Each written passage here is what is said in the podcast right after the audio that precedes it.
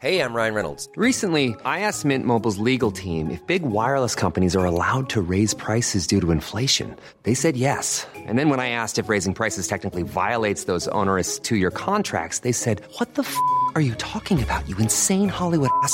So to recap, we're cutting the price of Mint Unlimited from $30 a month to just $15 a month. Give it a try at mintmobile.com slash switch. $45 upfront for three months plus taxes and fees. Promo rate for new customers for limited time. Unlimited more than 40 gigabytes per month. Slows. Full terms at mintmobile.com.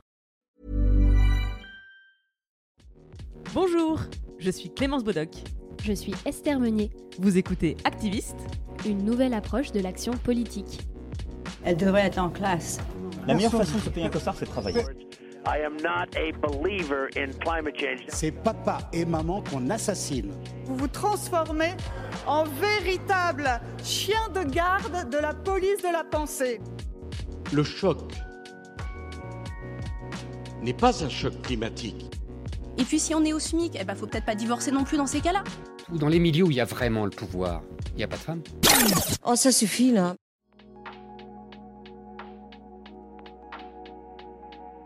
Bonjour et bienvenue dans ce nouvel épisode d'Activiste, une nouvelle approche de l'action politique. Vous n'avez peut-être jamais entendu ce nom ou il ne vous a peut-être jamais marqué. La FAGE. La FAGE, c'est la Fédération des associations générales étudiantes. Vous savez, ces étudiants que la ministre de l'Enseignement supérieur et de la Recherche, Frédéric Vidal, appelle à se bouger pour réussir à traverser la crise du Covid. Outre le côté infantilisant d'une telle invective, elle trahit surtout une certaine ignorance car les étudiants, les étudiantes se bougent, merci pour eux. Ils s'organisent en collectif, en association et pallient bien souvent les lacunes des pouvoirs publics. Qu'est-ce que la FAGE Qui l'anime? Et quel regard portent ses porte-paroles sur la situation actuelle? Pour le savoir, je reçois aujourd'hui le président de la FAGE, Paul Maillot. Bonjour Paul. Bonjour Clémence. Est-ce qu'on peut commencer par te présenter? Tu viens d'où? Tu as quel âge? Qu'est-ce que tu fais dans la vie actuellement? Alors, ben, je m'appelle Paul Maillot, euh, j'ai 22 ans, euh, donc euh, depuis novembre dernier, et je viens de Nancy, donc en Lorraine, de l'Université de Lorraine, hein, où j'ai effectué mon cursus universitaire.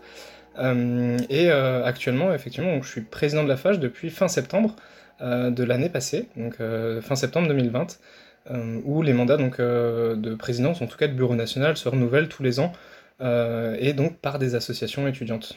Tu viens de dire 2020, je peux donc confirmer que tu viens de l'Est, puisque moi aussi je dis 20. Car je viens de l'Est également. Ah tu, Qu'est-ce que tu faisais comme étude à Nancy?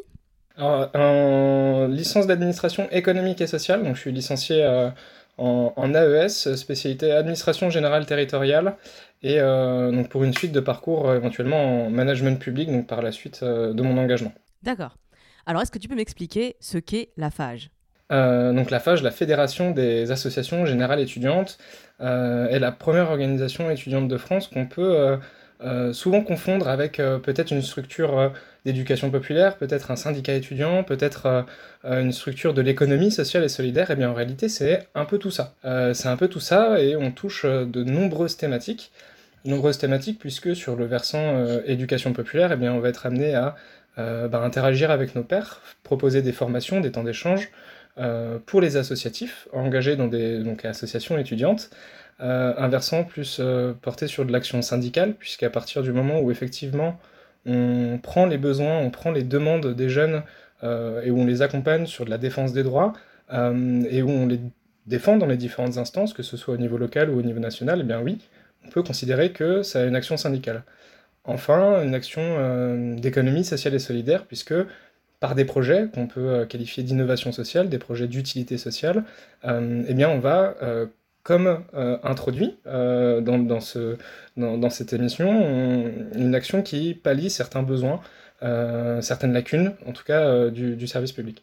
Comme le fait que les étudiants peinent à réussir à se loger, à se nourrir convenablement, ça, ce sont des, actions que la FAGE peut mettre en place? Tout à fait. donc on a un modèle de, de démocratie participative, donc c'est voilà un peu comme on fonctionne dans, l'organisation hein, de, la, de, la, fédération, où euh, chaque association étudiante euh, du réseau est euh, affiliée soit à un territoire, soit à une filière, ou souvent même aux deux.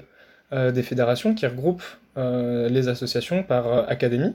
Donc, si je peux prendre un exemple pour illustrer, hein, pour reprendre le cas de la Lorraine de l'Est, puisqu'on vient tous les deux de là-bas, euh, on a Fédélor, par exemple, donc, qui est la fédération des étudiants de Lorraine, qui va regrouper euh, ben, toutes les associations du territoire qui souhaitent adhérer au projet de la FAGE. en parallèle, ces associations thématiques, souvent de filières, adhèrent également à une fédération de filières.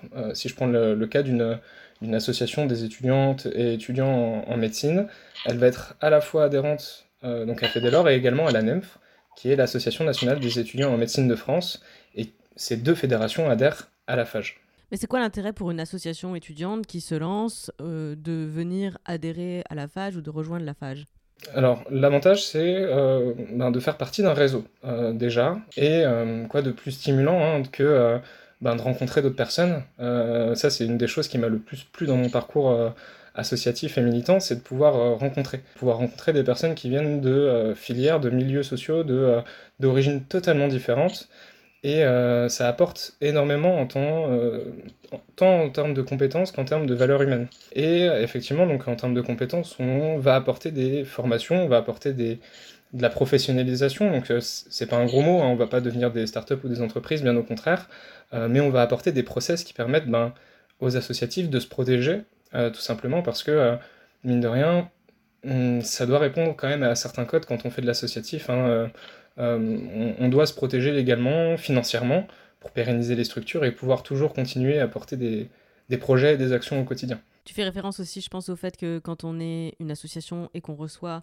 de l'argent public, des subventions publiques, il y a des règles d'utilisation de l'argent public qui sont assez sévères de mémoire. Bien sûr, bien sûr, tout à fait. Et, euh, justement, hein, ça, c'est tout ce qui va être trésorerie, tout ce qui va être administratif. En général, c'est pas forcément les choses euh, qui sont les plus glamour hein, quand on rentre dans l'associatif, euh, mais sur lesquelles il faut faire vraiment très attention parce que ben, ça peut empêcher de faire ce pourquoi on s'est engagé. Et, c'est aussi pour ça qu'on est là, hein, de prévenir un peu des risques et d'apporter du coup du contenu par la formation, par l'éducation populaire. Et comment ça fonctionne? Imaginons que je sois en deuxième année euh, d'études euh, d'histoire à l'université de Lille, ça va me rajeunir. Je veux lancer une association, euh, comment je m'y prends? Déjà, effectivement, le premier pas pour lancer une association, c'est déjà de se renseigner s'il n'y en a pas déjà qui sont sur le territoire et s'investir en contactant des fédérations qui sont sur les académies, hein, comme j'ai pu le dire un petit peu plus tôt, pour qu'on puisse accompagner directement les personnes, les étudiantes et étudiants, même les jeunes, euh, sur des associations thématiques, euh, sur un montage d'associations. Euh, et à partir de là, à partir du moment où on a envie de s'engager, bah, on accompagne, et ça peut être à la fois sur le versant humain, mais également matériel. on donne des petits coups de main pour voilà, si jamais il y a besoin d'avoir un local, comment on s'y prend, comment est-ce que on s'y prend pour des financements, comment on s'y prend pour recruter, euh, comment on s'y prend pour euh, fédérer aussi hein, un, territoire ou, euh, un UFR quand on est sur un, site universitaire, comment est-ce qu'on va aller chercher les jeunes pour qu'ils puissent ben, aller dans nos événements, aller sur les tables rondes, aller sur voilà, tout ce dont on a envie de, tout ce qu'on a envie de faire, quoi, grosso modo au quotidien.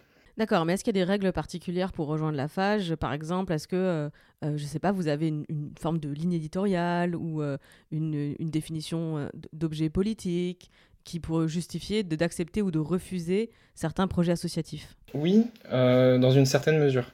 Euh, la FAGE a des valeurs euh, qui nous sont très chères et qui nous sont propres. ça va être des valeurs humanistes, des, valeurs portées sur la transition écologique, sur la lutte contre les discriminations, sur des valeurs européennes également. Et effectivement, une, une association qui a des valeurs qui peuvent être contradictoires avec celles de la FAGE forcément, les premières choses qui me viennent, ça va être des valeurs, euh, si on peut appeler ça comme ça en tout cas, mais qui sont euh, euh, des comportements ou des, des, choses qui sont pas dans la dans, dans l'égalité des chances, dans, dans l'équité sociale, dans ce genre de choses.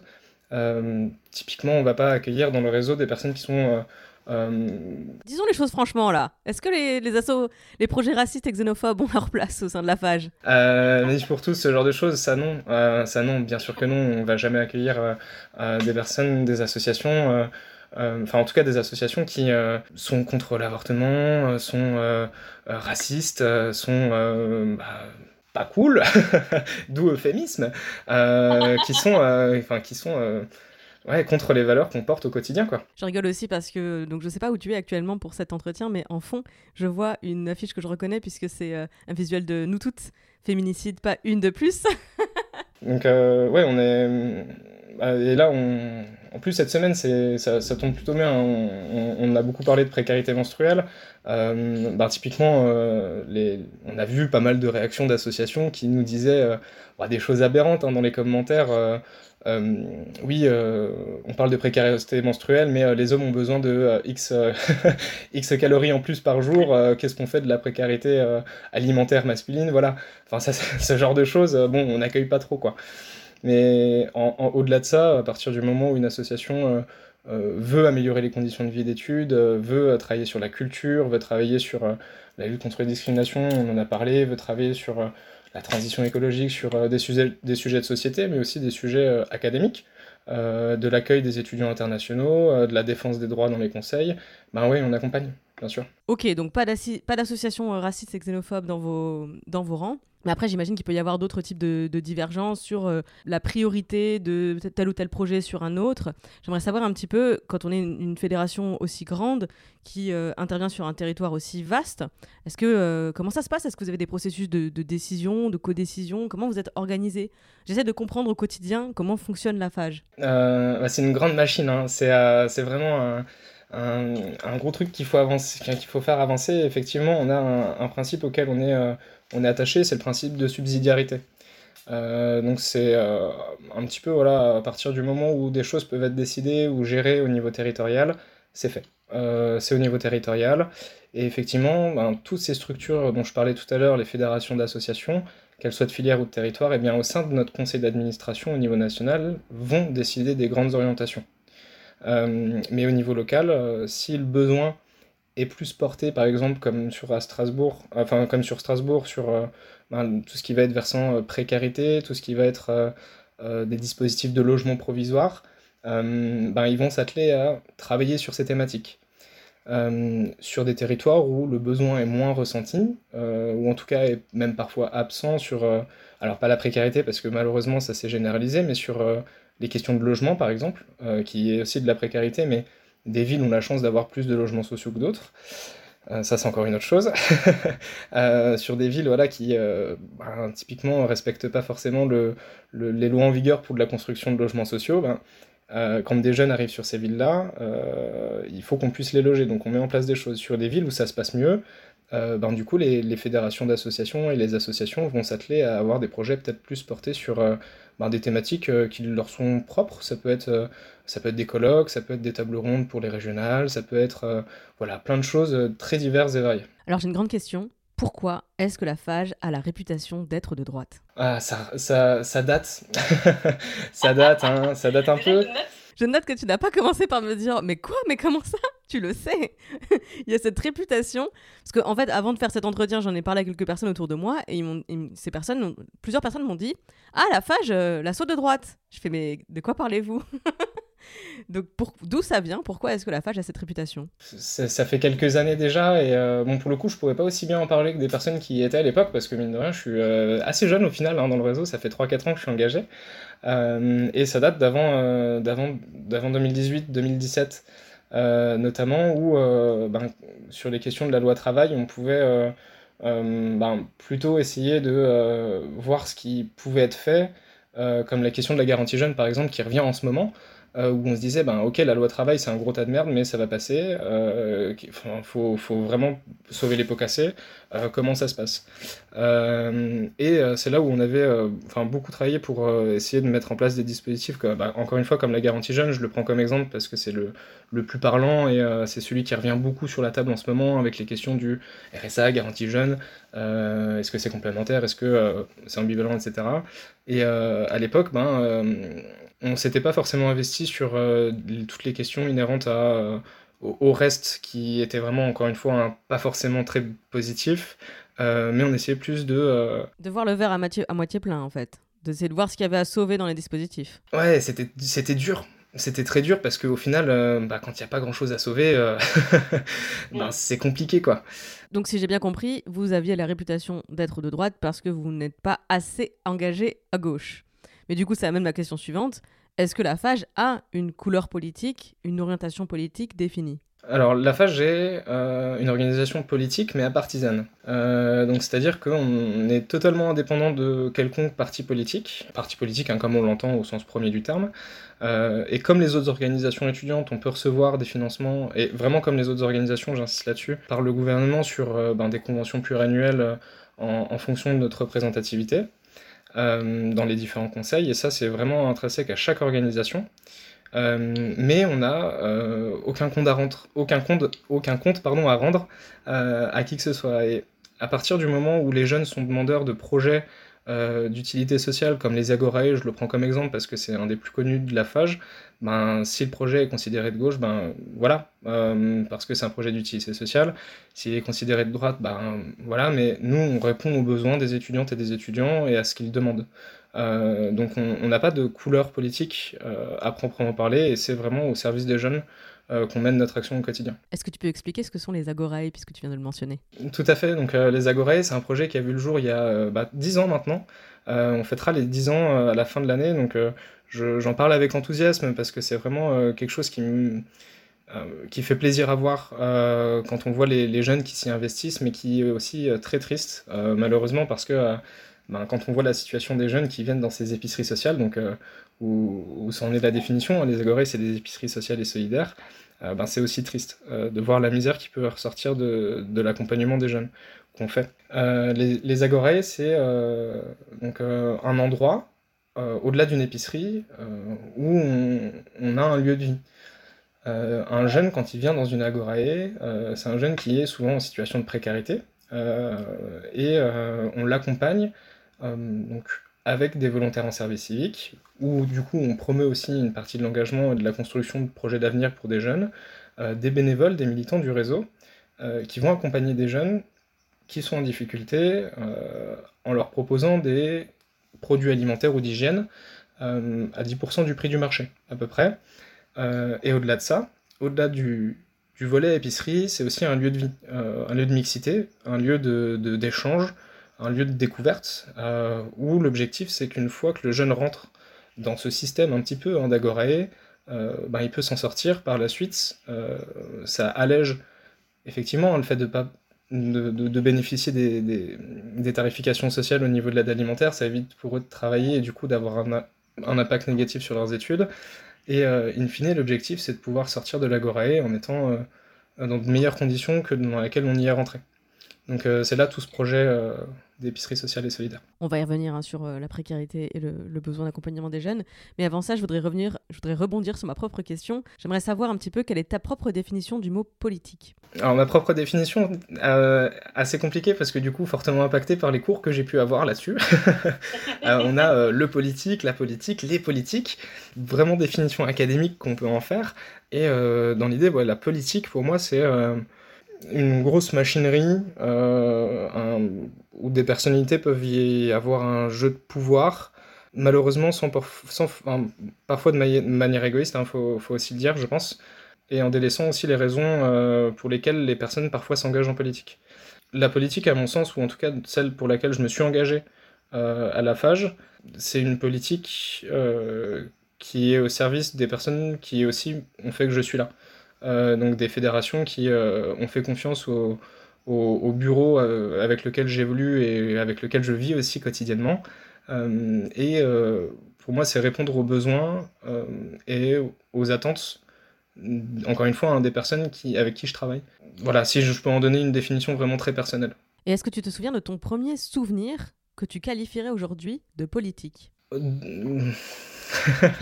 Ouais, ça date. souvenir, alors, est-ce qu'on parle de, de souvenirs vraiment très très très très lointain, ou euh, que je considère maintenant comme aussi ayant m'ayant donné envie de m'engager aujourd'hui? Tu sais, moi, la première fois que j'ai osé répondre à la maîtresse que j'étais pas d'accord, je considère que c'était extrêmement politique, ce moment-là dans ma vie, d'avoir osé euh, affirmer euh, mon opinion, mes convictions et les avoir défendues. Pour moi, c'était un souvenir politique.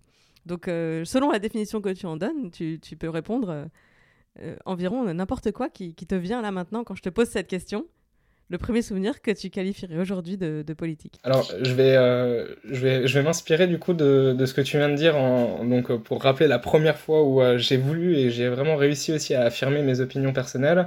bah, c'est bête, mais c'était un repas de famille, quoi. C'était un repas de famille, c'était c'était fin primaire, début collège. Je, me souviens très bien de la scène, c'était à Noël, et où, au, moment de débarrasser, on avait dit, ben voilà, faut débarrasser. Et bah, c'est que des femmes qui s'étaient levées. et j'avais dit, bah bah, tonton, euh, tonton, euh, mon, frère aussi, euh, faudrait un petit peu se bouger le cul, quoi. c'est pas trop normal. Hein. Enfin, c'est cool qu'on soit pas obligé de débarrasser, mais c'est encore mieux si c'est pas que des femmes qui le font, quoi. Et, et, c'est vraiment la première fois où bah, j'avais eu à l'époque le, le déclic de bah, de dire que non, effectivement, c'est pas que euh, à ce moment-là aux femmes de, faire les choses. Quoi. Et bon, c'était pas évident, hein, c'était un peu un raz-de-marée dans la famille. Quoi. Euh, donc, euh, donc voilà, le souvenir, maintenant, quand j'y repense, c'est peut-être utile, mais, mais assez marquant pour le coup. Mais tu, mais tu te rends compte de ce que ça dit de la société dans laquelle on vit, que le fait de dire ça paraît normal que tout le monde, que tous les gens qui ont participé au repas participent au débarrassage de la table, ce soit à ce point polémique et ce soit également politique. Oui, totalement. Et c'est ça qui est intéressant aussi, c'est que euh, euh, quand on évolue dans un milieu où on est plus conscient des enjeux de société, on se rend compte qu'à quel point presque toutes les conversations qu'on peut avoir aussi, euh, que ce soit entre amis, en, famille, peut être, peut être politique. Euh, et encore une fois, hein, pour reprendre un exemple très familial et personnel, mais c'est euh, les désherbants que mon grand-père utilisait pour son jardin. Euh, quel enfer pour lui faire comprendre que ça, c'était pas cool. c'était il y a pas si longtemps que ça, et, et au final, ouais, c'est une, discussion politique. Et hum, alors, qu'est-ce qui s'est passé entre ça, ces premiers, ces premiers éveils, on va dire, à, à la politique au quotidien, et ta décision, du coup, de t'engager de rejoindre euh, la FAGE. Euh, au passage, est-ce que tu as eu d'autres engagements avant? Euh, Quel a été un peu ton, parcours d'engagement? Mon parcours d'engagement au sein de la FAGE, au final, est assez... je n'ai pas du tout envie d'utiliser le terme atypique, assez normal, assez traditionnel, et, justement c'est ça qui est beau à la FAGE, que moi j'apprécie aussi vraiment particulièrement, c'est qu'on rentre dans une association étudiante, pas forcément pour faire ce, en tout cas ce que je fais aujourd'hui. Euh, donc où euh, je suis engagé à euh, effectivement des temps plus politiques, des temps plus institutionnels, organisationnels. à la base, ouais, quand on rentre dans le réseau de la FAGE, c'est qu'on est en, première, deuxième, troisième année de licence, ou n'importe quel cursus de l'enseignement supérieur et qu'on a une asso qui adhère au réseau. Et moi, je m'étais pas forcément posé la question euh, politique, pas politique. Euh, c'était plus, ben voilà, j'ai un, bureau des étudiants qui, euh, qui fait des expositions d'art, qui fait des tutorats, qui fait des soirées étudiantes responsables, qui fait des, plein de trucs, quoi. Et, et, je trouvais ça intéressant. Je trouvais ça intéressant et j'avais pas mal d'activités extrascolaires, donc où j'avais pas forcément un engagement à proprement parler, mais où j'ai toujours bien aimé m'occuper au final. Euh, voilà, je faisais de la musique, je bossais à côté des études, je suivais mon cursus universitaire. Et euh, quand j'ai arrêté la musique, du coup, je me suis mis à l'assaut et, euh, j'ai vraiment découvert un nouveau monde. Et à partir de ce moment-là, ben, j'ai vraiment apprécié ce que je faisais, apprécié les gens que j'ai rencontrés dans les événements nationaux aussi, où on rencontre des assos quatre coins de la France. Euh, et ça, franchement, c'est quand même vraiment trop cool. Participer à des temps de formation, participer à des, à des, des temps de cohésion, etc. Euh, et découvrir des visions, un monde totalement différent. Et euh, c'est de là que vraiment ça m'a donné envie de continuer. envie de continuer, donc j'ai commencé quelques mois en chargé de mission, où je m'occupais de tâches, de tâches courantes, administratives, d'organisation. Et au final, où euh, j'ai après été président de mon association, et euh, ben, un jour, comme ça, euh, Orlane, donc l'ancienne présidente, m'avait appelé pour me demander si bah, je voulais pas venir faire des affaires sociales à la FAGE. Donc toutes les thématiques inhérentes à la précarité, au logement et au, réseau Crous, quoi, grosso modo. Et où j'ai dit, bah ouais, grave en fait, parce que euh, parce que c'est des thématiques qui me plaisent au-delà de toute considération politique en l'occurrence. Et c'était vraiment pas euh, une question que je m'étais posée, est-ce que j'ai envie de m'engager dans un projet politique ou quoi? C'était juste, ben, on me propose quelque chose que j'aime, ben j'y vais quoi. Ceux qui agissent ont toujours tort. À quel moment tu t'es rendu compte qu'en défendant des idées et en agissant, tu n'allais pas pouvoir faire l'unanimité et qu'il y a forcément des gens que ça froisse et ça provoque forcément des contestations? Quand on est amené à confronter nos idées avec d'autres organisations étudiantes, souvent, je me suis vraiment rendu compte euh, quand euh, j'ai fait mes premiers rendez-vous, mes premiers colloques, mes premiers euh, échanges en tant que vice-président, du coup, l'année dernière en charge des affaires sociales.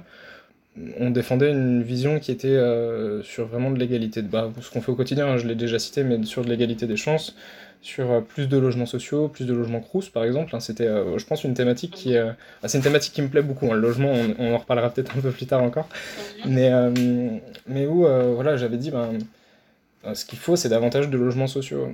Et ben, il y a d'autres organisations étudiantes qui n'étaient pas forcément d'accord. Euh, qui n'étaient pas forcément d'accord, et euh, c'est là aussi où je me suis dit, ben, derrière ces organisations, comme pour la FAGE, en fait, il y a des étudiants qui sont derrière et qui sont aussi, ben, qui techniquement sont censés approuver aussi ces propos. Euh, et c'est là où je me suis dit, ben, effectivement, ce que je porte aussi au quotidien fera pas l'unanimité chez 100% des, des, des, jeunes. donc, ouais, c'est à, à, peu près à ce moment-là où je me suis rendu compte que ouais, c'est un projet global et un projet, euh, tout le monde n'y adhère pas forcément. Comment tu as géré ces situations? Est-ce que ce sont des moments qui te font réfléchir sur les arguments que tu devrais développer, sur des, moments qui te font interroger tes propres positions, ou au contraire, carrément des moments qui, te, euh, qui, vont t'insuffler du doute, euh, voire aller jusqu'au découragement je passe un peu quotidiennement par tout ça. Il y a beaucoup de remises en question, effectivement, au quotidien. Est-ce que ce que je fais, c'est bon ou non? Euh, est-ce que euh, ce que la structure porte est positive ou non? Euh, mais il y a aussi des moments où c'est important de réaffirmer les valeurs et où au final les étudiantes et étudiants le, le réaffirment en nous disant ben si en fait c'est ça qu'il faut faire. donc c'est beaucoup de doutes, presque quotidiens, mais c'est aussi de belles valeurs qui sont réaffirmées par les étudiantes et les étudiants, ou en tout cas ce que je considère comme étant des, belles valeurs, et c'est encore une fois pour ça que je me suis engagé.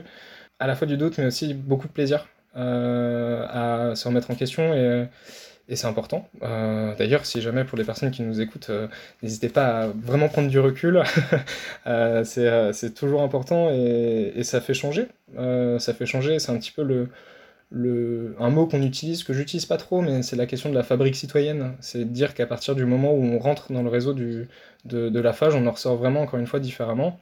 Et on apprend et on découvre tellement de choses qu'on peut être amené à changer, ou en tout cas changer d'avis, changer de, vision sur, euh, sur la société, sur, euh, sur, dans les milieux même dans lesquels on évolue. On finira toujours par ressortir grandi d'un engagement, quel qu'il soit. Euh, même en dehors de la phage, n'importe quel engagement, on finira toujours par, par en ressortir grandi. Merci beaucoup pour ça. Alors il faut savoir que dans, ce, dans les interviews d'activistes, j'aime bien parfois faire l'avocat du diable et poser des questions un petit peu provoques.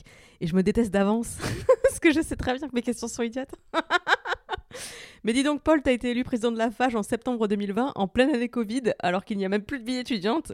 Quel intérêt? D'être président de la FAGE en 2020 euh, Alors, c'est euh, c'est dur comme question. euh, bah là, là, là, là, il y a de la remise en cause. Là, là, il y a du doute. Mais, euh, mais, mais en tout cas, bah, il y a beaucoup à faire. Il y a beaucoup de choses à défendre. Et on le fait différemment. On le fait différemment. Effectivement, quand je me suis engagé, à la base, je pensais pas faire mes conseils d'administration, faire mes événements nationaux, faire les universités d'été où on s'éclate d'habitude à faire des défis, à faire des formations en présentiel, au final tout en, télétravail, tout en Zoom, tout en Teams, tout en Gmeet, tout en tous les logiciels que maintenant tout le monde connaît. Et, et c'est pas facile et en revanche euh, je suis profondément convaincu que ça sert et cette semaine on est vraiment le, cristallise vraiment aussi je pense nos attentes depuis ces derniers mois qui euh, ont été des périodes particulièrement difficiles euh, à vivre pour les étudiantes et les étudiants et même pour le, réseau militant engagé bénévole associatif n'importe toute organisation confondue hein, je pense hein, cette semaine, euh, pour revenir encore sur des questions de, victoire au niveau des revendications, on a eu bah, tout ce qui a été annoncé autour de la précarité menstruelle. Et euh, typiquement, c'est ce genre de choses qui nous fait continuer. Euh, mon bureau et moi, c'est de se dire que, bah, oui, effectivement, c'est pas l'engagement dont on rêvait, et en tout cas, enfin, pas dont on rêvait, parce qu'au final, on s'éclate quand même, mais c'est très dur. c'est très très dur avec tout ce qui, est Covid, tout ce qui est confinement, tout ce qui n'est pas confinement, euh, l'incertitude face au lendemain, on y est aussi confronté. Et euh, en revanche, euh, moi, la question de l'utilité de l'engagement, pour y revenir à cette question un petit peu de l'avocat du diable, ben, je suis profondément convaincu que même si c'est pas en tout cas tout ce à quoi on s'attendait, c'est quand même utile. C'est quand même utile. Mais oui, dit autrement, je pense que pour plein de gens qui ne sont pas du tout liés au milieu étudiant, qui regardent ça d'un peu loin, on peut avoir l'idée que, bah, puisqu'il y a plus du tout de cours en présentiel, puisqu'il n'y a plus du tout de, vie étudiante, il n'y a plus du tout besoin d'associations qui animent la vie étudiante. Donc en fait, vous êtes obsolète cette année, la FAGE. C'est des questions qui peuvent euh, se poser, mais pourtant, euh, et c'est ça aussi toute la beauté de l'engagement du réseau, et encore une fois, pas forcément qu'à la FAGE, mais en tout cas, ce qu'on a pu observer dans notre réseau, c'est cette capacité d'adaptabilité face à la crise.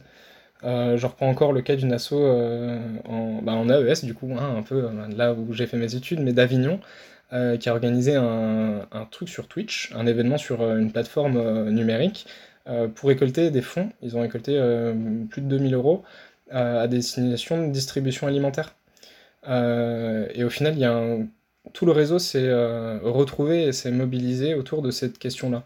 Parce que bah, la question de la précarité a été centrale hein, depuis, la crise sanitaire, depuis le début de la crise sanitaire, et effectivement le réseau s'est beaucoup attelé à se réorganiser de sorte à pouvoir combler euh, les manques euh, et pouvoir répondre aux besoins de, des jeunes qu'on représente au quotidien. Alors parlons un peu de la précarité étudiante justement.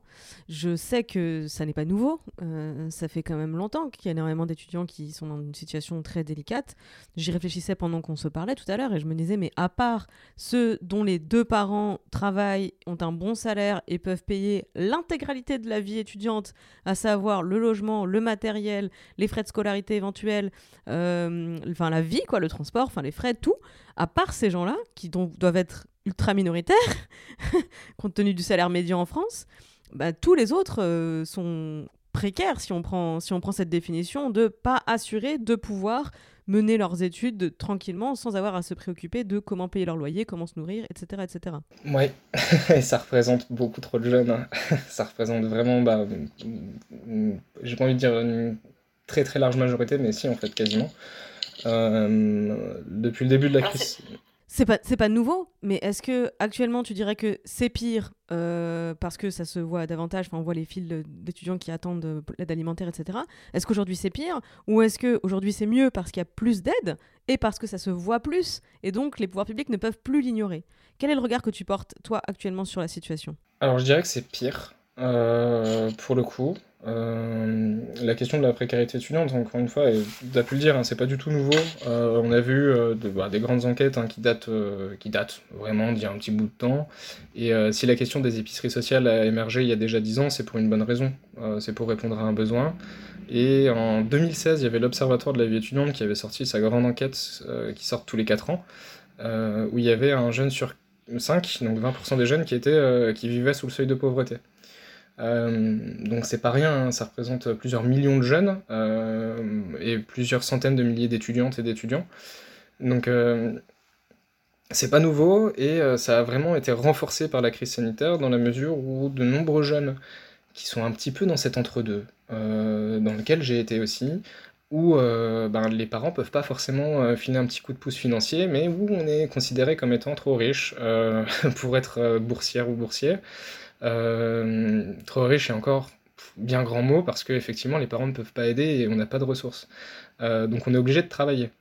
Euh, et un travail contraint et pas forcément un travail qui est positif pour la réussite dans les études. Donc quand c'est voulu, ok, il n'y a pas de souci, ça apporte des compétences, on fait ce qui nous fait kiffer, ou à défaut, on, veut capitaliser pour après les études. Il y a plein de raisons de tout travailler à côté de ces études, mais quand c'est une pression qui est financière, euh, c'est pas la même chose. Et tous ces jeunes-là, ben, qui travaillaient pour financer leurs études, ou déjà, c'est, déjà c'est compliqué de se dire qu'il y a des jeunes qui sont obligés de travailler parce que euh, ça veut dire que ceux qui ne sont pas obligés ont de meilleures chances de réussir.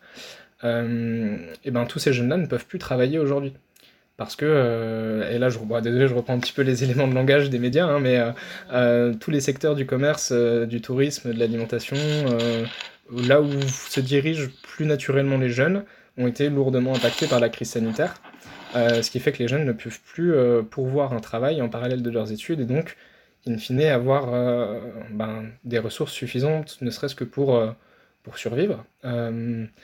les témoignages les plus durs, si, si, je peux, les, les, témoignages les plus durs qu'on a, qu'on a recueillis et qu'on accueille encore quotidiennement dans les distributions, c'est des jeunes qui euh, utilisent des bouts d'écharpe euh, comme protection périodique. C'est des personnes qui font dans l'arme quand on leur donne de quoi s'alimenter pendant quelques jours, quelques semaines. Et euh, c'est très dur à voir, c'est très dur à vivre aussi en tant que bénévole. Et, et parfois, ben ouais, on se rend compte que ben, c'est inédit, quoi et on y pense et on, bah, du coup on essaie de, faire en sorte que, que, que, que, ça se résorbe un peu mais à, à, notre échelle quoi. Et, oui, c'est beaucoup plus grave que ce qu'on pouvait avoir avant la crise sanitaire. Quel message tu voudrais adresser aux, aux élus ou et ou aux futurs candidates, candidats aux élections qui aux élections à venir, hein, il y a les régionales qui arrivent, les présidentielles l'année d'après. Quel message tu voudrais euh, faire passer à ceux qui sont en ce moment euh, aux responsabilités ou qui pensent très sérieusement à briguer des responsabilités dans les mois à venir? Préoccupez-vous de la jeunesse. Euh, préoccupez-vous de la jeunesse parce que ben, demain, vous serez plus forcément là, mais nous aussi. et, et, en fait, si on est négligé aujourd'hui, c'est tout qui déconnera demain en fait. Euh, donc euh, une jeunesse négligée, c'est une jeunesse qui a un avenir qui peut être euh, plus sombre que ce à quoi il s'y attendait et, c'est positif, enfin c'est négatif pour tout le monde en fait. donc, il y a un moment, ouais, il faut se bouger et remettre la question de la jeunesse, des étudiantes et des étudiants, mais pas que, euh, des personnes qui sont en alternance, des personnes qui sont en formation, des personnes qui sont néo-diplômées en dehors de Touradar, des personnes qui euh, sont diplômées mais qui n'ont pas le travail qu'ils voulaient avec leurs études, ben, tous ces jeunes-là, euh, il faut s'en occuper. Il faut s'en occuper parce que on est... Bah, j'aime pas utiliser ce terme parce que ça fait un petit peu... Voilà, mais on, est les citoyens de demain et le pays de demain, quoi. Donc si personne s'occupe de nous, ça va être compliqué. Et attention, hein, quand je dis s'occuper de nous, c'est pas de se dire qu'on n'est pas capable, euh, c'est se dire qu'on juste on ne peut pas, euh, scientifiquement parlant. Euh, avant, on entendait des discours de dire ben, bougez-vous, sortez-vous les doigts, allez travailler. Bah alors déjà, bon, c'est de la merde, hein, clairement, contre nous, ce genre de discours. et en plus, maintenant, il n'y a même plus de travail. Donc, il y a un moment, les gars, enfin, un petit coup de main, ça fait pas de mal, quoi. Oui, c'est comme, euh, j'ai oublié le nom de la ministre euh, déléguée à la jeunesse, mais qui, qui disait que euh, par rapport au couvre-feu, c'était difficile à vivre pour les étudiants qui sont enfermés toute la journée. en gros, il n'avait qu'à sortir le soir pour s'aérer un petit peu. Et vraiment, vous n'avez pas compris le problème du coup, parce que le problème c'est qu'on ne peut pas sortir, donc ah. Ouais, exactement, exactement. Je, je t'écoutais et je me dis, ça me fait, ça me fait de la peine de t'entendre essayer de défendre l'intérêt de s'occuper de la jeunesse alors que ça devrait être une évidence. Ça ne devrait pas nécessiter un argumentaire. Oui, totalement, totalement. Euh, après, il y, a, des choses qui ont pu être faites hein, depuis le début de la, crise sanitaire à destination des jeunes, mais euh, trop souvent, c'est des petites, enfin, c'est des mesurettes, c'est des choses qui, euh, qui vont concerner une partie des jeunes, mais pas toutes celles et, enfin, toutes et tous celles et ceux qui en ont besoin. Et euh, ça, c'est le grand problème en France, hein, c'est qu'on fait des dispositifs, on met en place des, choses, euh, des parcours d'accompagnement, mais euh, qui sont restreints à seulement une partie de la population visée. ce qui fait qu'au-delà du taux de non-recours, c'est-à-dire que des jeunes qui n'ont soit pas conscience des dispositifs, soit qui ne peuvent pas y accéder, soit qui, même quand ils ont toutes les clés en main, n'y vont pas, ben au-delà de tout ça, encore une fois, on a des mesures qui sont ultra réduites, ultra restreintes, euh, ou à défaut, quand elles le sont, elles ne le sont pas forcément bien. donc euh, donc euh, c'est compliqué. Quoi. Alors on va faire un petit exercice de visualisation. Imagine que tu es le président d'une organisation qui s'engage pour venir en aide à la jeunesse. Jusque-là, ça devrait pas être trop difficile. Imagine que les pouvoirs publics, par exemple le président, fait appel à toi pour aider à combattre le virus, l'épidémie, euh, s'engager encore plus en faveur de la jeunesse. Jusque-là, ça va aussi. Imagine du coup que, défi relevé, puisque bah, ça fait des mois que vous faites déjà ça, que vous êtes déjà engagé, etc., etc. Et du coup, vous obtenez une audience avec le président. Par exemple, une vidéo YouTube de 10 minutes.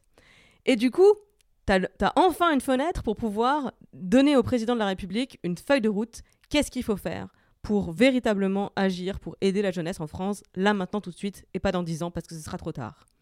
Qu'est-ce que tu lui demandes? Là, en deux minutes, là? Là, là, en deux minutes, là? Ouais, on, a de quoi faire, hein, mais, euh, mais dans la... Prioritairement. Bon, t'as compris, as compris je, fais un, je, fais un, je fais une référence évidemment à la vidéo de McFly et Carlito, puisque euh, ils ont euh, annoncé qu'ils allaient reverser tous les bénéfices de, de, cette vidéo à la FAGE. Donc tant mieux pour vous, j'espère qu'il y aura beaucoup de YouTube Money. Euh, mais j'ai été, comme beaucoup de monde, je pense, aussi assez frustrée de, voir que, euh, voilà, alors qu'il y a pr- proche du terrain énormément d'associations qui s'engagent, qui agissent pour aider la jeunesse, euh, et qu'elles sont globalement assez ignorées par les pouvoirs publics. Quand les ministres interviennent, c'est pour vous dire bougez-vous, allez les jeunes, ça va aller, on se mobilise. Mais par contre, pour aller faire le clown avec McFly et Clarito, là, il y a du monde. Donc j'aimerais qu'on rééquilibre un petit peu euh, à notre modeste échelle pour euh, plutôt te donner le, un peu de temps et l'opportunité de déjà poser des premières mesures ou en tout cas des grandes euh, orientations. Et nous, ce qu'on espère avec Activistes, c'est dans les semaines à venir, dans les mois à venir, pouvoir donner la parole à des responsables d'associations, à des, des étudiantes et étudiantes engagées auprès des différentes associations de, de votre fédération pour pouvoir donner un peu de déco médiatique à toutes ces initiatives et que vraiment plus personne ne puisse dire que les jeunes attendent qu'on leur donne du, du RSA, de, des aides, des machins, euh, alors qu'évidemment depuis très longtemps, euh, vous vous prenez en main, vous êtes engagés. euh, c'est juste qu'au bout d'un moment, on vous laisse rien faire. Donc ça commence à devenir compliqué, euphémisme. Bref, à vous, Monsieur le Président. Ben, je pense que, et ça c'est encore une fois hein, ma fibre un peu affaires sociales hein, du poste que j'occupais l'année dernière au bureau, c'est tout de suite me dire qu'une réforme des bourses sur critères sociaux est, est vraiment urgente pour le coup. euh, et doit s'opérer euh, de manière immédiate. Euh, malheureusement, on en a une qui est censée être faite pour la rentrée 2021. Euh, à voir si on l'aura vraiment effective pour la rentrée 2021, mais de se dire que oui, un jeune, aujourd'hui, quand il est dans la situation que, que je dépeignais tout à l'heure, euh, qui a de ses parents qui peuvent pas l'aider et qui doit travailler, quand il là en plus ne peut pas, qu'il puisse avoir un accompagnement qui soit suffisant. Euh, et qu'on n'ait pas des bourses qui soient de 100 balles par mois pour payer un logement, de la bouffe, des frais de scolarité et euh, même du matériel pédagogique. Euh, donc d'avoir vraiment des aides qui soient à la hauteur des besoins des jeunes, des, bourses sur critères sociaux qui soient revalorisées, donc qui soient plus élevées que ce qu'elles ne le sont maintenant et qui ne fonctionnent pas non plus par effet de palier. Quoi. Parce qu'aujourd'hui, pour faire très simple, et pour prendre les, les- chiffres qui sont ceux des bourses, euh, si on, a on est un jeune qui a ses parents qui touchent euh, 25 000 balles brutes à l'année, euh, on aura le même montant qu'un jeune qui a euh, ses parents qui gagnent 35 000 balles euh, à l'année. Donc euh, même montant d'aide pour euh, 10 000 euros de différence brute sur euh, deux familles différentes. Ça peut être compliqué euh, et c'est pas, on n'est pas forcément sur un système de- de- d'équité. quoi. Euh, donc qu'on puisse vraiment avoir une refonte très structurelle et immédiate en fait du système de bourse pour qu'il soit élargi euh, aussi, hein, parce que ben, aujourd'hui, mine de rien, c'est un système qui peut être considéré comme étant discriminant. Euh, donc avoir vraiment une grosse réforme des bourses, euh, avec les APL hein, au passage, parce que se dire qu'on les baisse de 5 balles, c'est peut-être pas forcément la meilleure des idées et non plus le meilleur des signaux qu'on puisse envoyer. Et sachant que surtout les jeunes qui sont des cohabitants, donc qui ne sont plus chez leurs parents, sont ceux qui sont souvent le plus dans le besoin. Donc euh, encore une fois, aussi au niveau des appels, je pense qu'il y a beaucoup de choses à faire. Euh, donc avoir vraiment tout de suite et de manière immédiate une réforme des bourses dans un premier temps. Et ça, c'est pour les étudiantes et les étudiants. Euh, pour les jeunes, c'est une autre question. Pour les jeunes, effectivement, dans un premier temps, l'extension du RSA, c'est une solution qu'il faut apporter. Par la suite, avoir un accompagnement qui soit humain ou financier, que ça s'appelle garantie jeune universelle ou, autre, peu importe, qu'on puisse avoir un montant qui soit celui du RSA et avoir aussi un accompagnement qui soit humain euh, et aussi adapté à notre situation. Parce qu'on n'accompagne pas pareil un jeune qui est à Bac plus 3 qu'un jeune qui euh, est en charge de formation, qu'un jeune qui euh, est diplômé. Donc voilà, grosso modo, au niveau social, vraiment d'avoir un, accompagnement qui soit direct, immédiat et à destination des jeunes et surtout à la hauteur des besoins. Après, il y a encore beaucoup d'autres choses à faire sur le logement. Euh, le logement étudiant, c'est une calamité, il n'y a presque pas de logement, 175 000 logements pour euh, 2,6 millions d'étudiants au niveau des CROUS. c'est pas suffisant, je pense. Euh, donc qu'on puisse avoir... euh, il y a plein de choses qui existent. Euh, et en plus, là, il y, a, un décret qui est sorti, euh, des textes qui sortent là euh, pour justement mettre ça en place. Euh, mais typiquement, euh, le parc HLM, le parc HLM, euh, bah, on fait une coloc étudiant dans un parc HLM, ça coûte que dalle, et en plus, euh, on a des charges qui sont réduites, et en plus, la coloc, c'est vachement bien pour tisser du lien social. Sauf qu'aujourd'hui, les délais d'attribution pour le parc HLM, c'est parfois deux ans. donc, euh, on n'a pas forcément deux ans quand on est étudiant pour trouver un logement. Euh, donc, ouais, au niveau du logement, il y a beaucoup de choses à faire. et ce sera déjà, de belles avancées. Continuer à avoir les repas crous à 1 euro, continuer d'avoir les consultations psy aussi de manière totalement gratuite. Euh, ça, c'est des choses qui doivent être pérennisées. Ça, c'est des belles choses qu'on a pu avoir pendant le, enfin, pendant le confinement. Euh, bon, qui sont peut-être pas forcément suffisantes quand on se dit qu'on va avoir des repas à 1 euro et qu'au final on a la moitié des restaurants U qui sont fermés, mais qui en temps, en temps hors crise sont très bien, vraiment pour le coup et qui doivent concerner par contre pas uniquement que les étudiantes et étudiants boursières et boursiers, ou en tout cas si ça considère que ces derniers, euh, ben, que le système de bourse soit OK. Parce que si on conditionne des aides euh, au fait qu'on soit boursier, euh, et que le système est ultra excluant pour la majeure partie des jeunes, c'est peut-être pas forcément la meilleure des choses. Donc vraiment qu'on agisse tout de suite sur ces volets-là, quoi. Enfin, en fait, les besoins physiologiques, juste manger, boire, dormir les jeunes aujourd'hui n'ont même pas les moyens de faire ça. Euh, et si on prend la pyramide de Maslow là qu'on peut connaître euh, avec les différentes, différentes étapes, bah en fait si on remplit même pas les besoins physiologiques, si on n'arrive même pas à, manger en fait, euh, comment est-ce qu'on veut étudier, comment est-ce qu'on veut sociabiliser, comment est-ce qu'on veut vivre tout simplement, bah aujourd'hui c'est pas forcément possible pour une grande partie des jeunes et agir immédiatement sur l'accompagnement social et fiscal sera en tout cas à notre sens une des premières pistes à, travailler pour permettre ça. Merci beaucoup Paul, effectivement je suis entièrement d'accord avec toi, euh, si on n'a pas la base de la pyramide de Maslow, on ne peut pas devenir médecin, chercheur, doctorant, euh, professeur et tout, euh, tout métier, toutes les formations dans lesquelles on investit son temps et son énergie.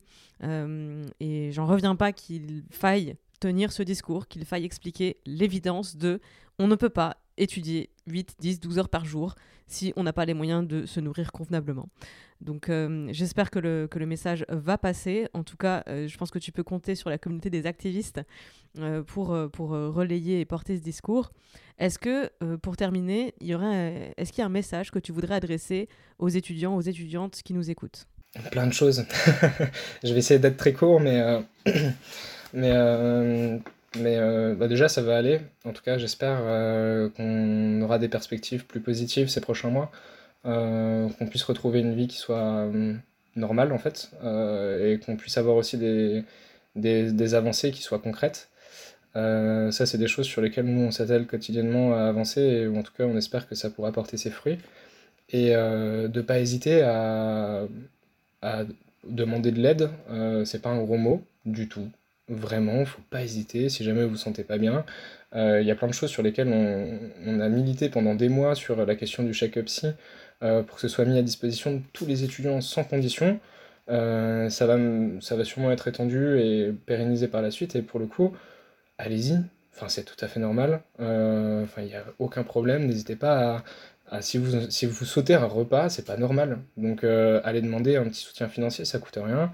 Euh, ça, ça vous prend pas trop longtemps et si vous avez besoin d'un coup de main euh, dans les démarches, pareil, vous pouvez demander un petit coup de main. Mais droit à rebassage.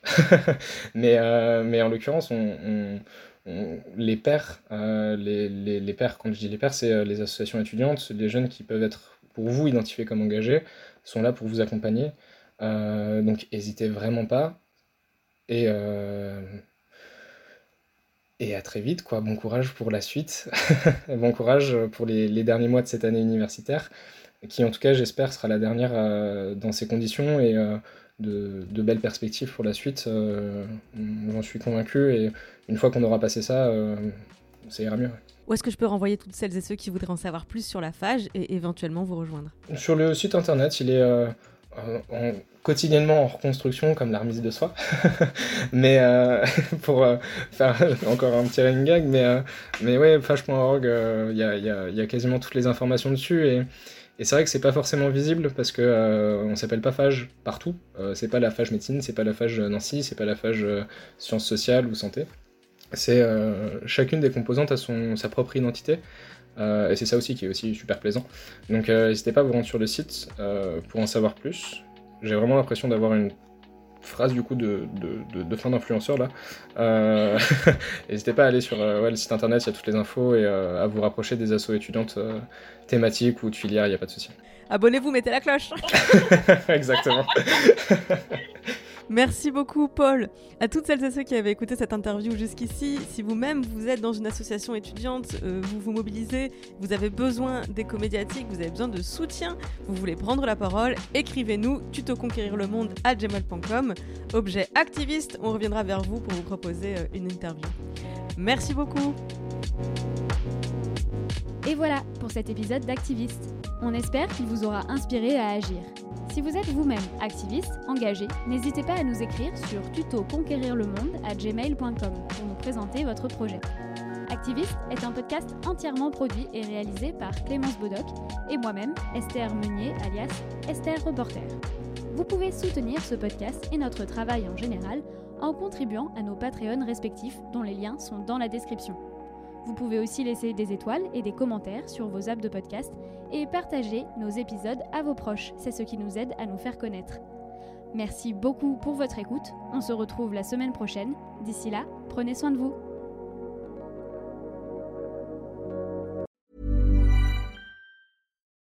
Without the ones like you, who work tirelessly to keep things running, everything would suddenly stop.